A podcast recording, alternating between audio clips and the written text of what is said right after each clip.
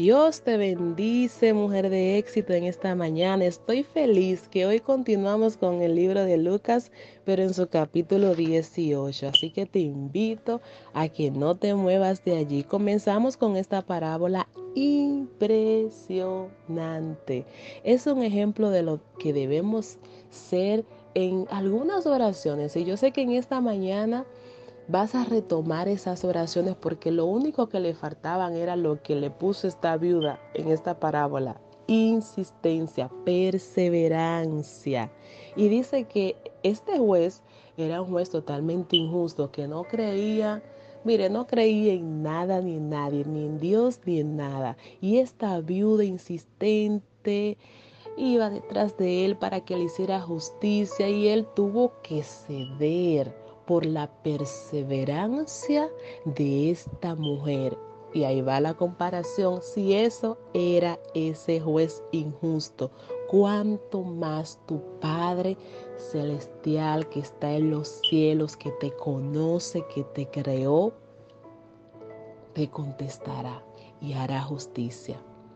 Así que vamos a retomar algunas peticiones que quizás tienes por ahí, que olvidaste a ponerle, inyectarle esa fe y, y esa insistencia y esa paciencia para esperar respuesta, pero a clamar. Y continuamos porque esto tiene como, como centro, ¿no? Esas dos primeras parábolas, la oración. Y aquí es donde dice que un fariseo y el publicano tienen dos posturas totalmente diferentes al momento de orar. Esto nos ayuda a confrontar de qué manera vamos ante nuestro Padre Celestial. Si como el fariseo desde una actitud altiva, y quizás podemos decir, bueno, yo no soy altiva, pero cuando vamos a su presencia a clamar al Rey de Reyes y Señor de Señores, ¿qué es lo que le decimos? Y es que yo soy esto, es que yo hice, es que soy tan diferente a mi hermana que vive cometiendo faltas. Así iba el fariseo. Mientras que el publicano iba humillado, reconociendo, es que sin Él no somos nada. Es que se trata de Él. Revisemos nuestra actitud ante su presencia. La forma, las palabras que utilizamos para clamarle a Él. Bendito sea Dios. Jesús bendice a los niños y les deja saber que hay que ser como ellos para entrar al reino de los cielos. Y aquí nos habla también del joven rico. Esta parábola me encanta.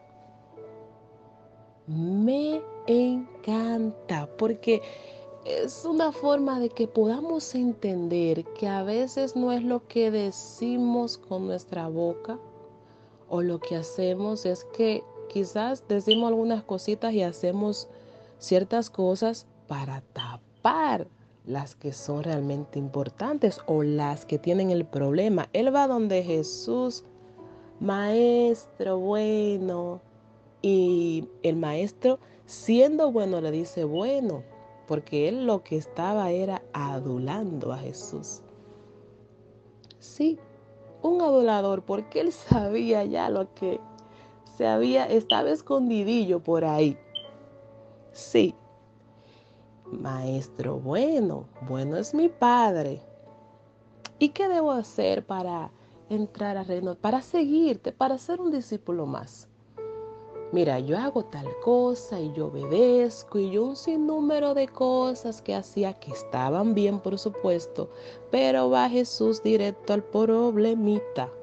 Ok, está bien, wow, tú cumples con tantas cosas.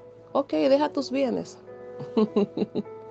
deja tus bienes y sígueme. Ahí se cayó todo el teatro, por decirlo de esa manera. Todo lo que él creía que era lo suficiente se cayó porque sencillamente su corazón estaba en el lugar incorrecto. Él se entristeció. ¿Dónde está tu corazón, mujer de éxito? Solo lo sabe Él. Por eso es que es importante no tratar de impresionarlo porque Él sabe todo y dejarlo que escudriñe lo más profundo de nuestro interior y tener nuestro corazón en el lugar adecuado. Jesús anuncia su muerte finalizando ya este capítulo y les deja saber que todo lo que los profetas escribieron se cumplirá. Y así será. Finaliza con el milagro de un ciego. Él no paraba de hacer milagros. Él no paraba de hacer milagros. Este ciego iba por el camino pidiendo misericordia y recibió sanidad de parte de Jesús. Bendiciones, hermosa.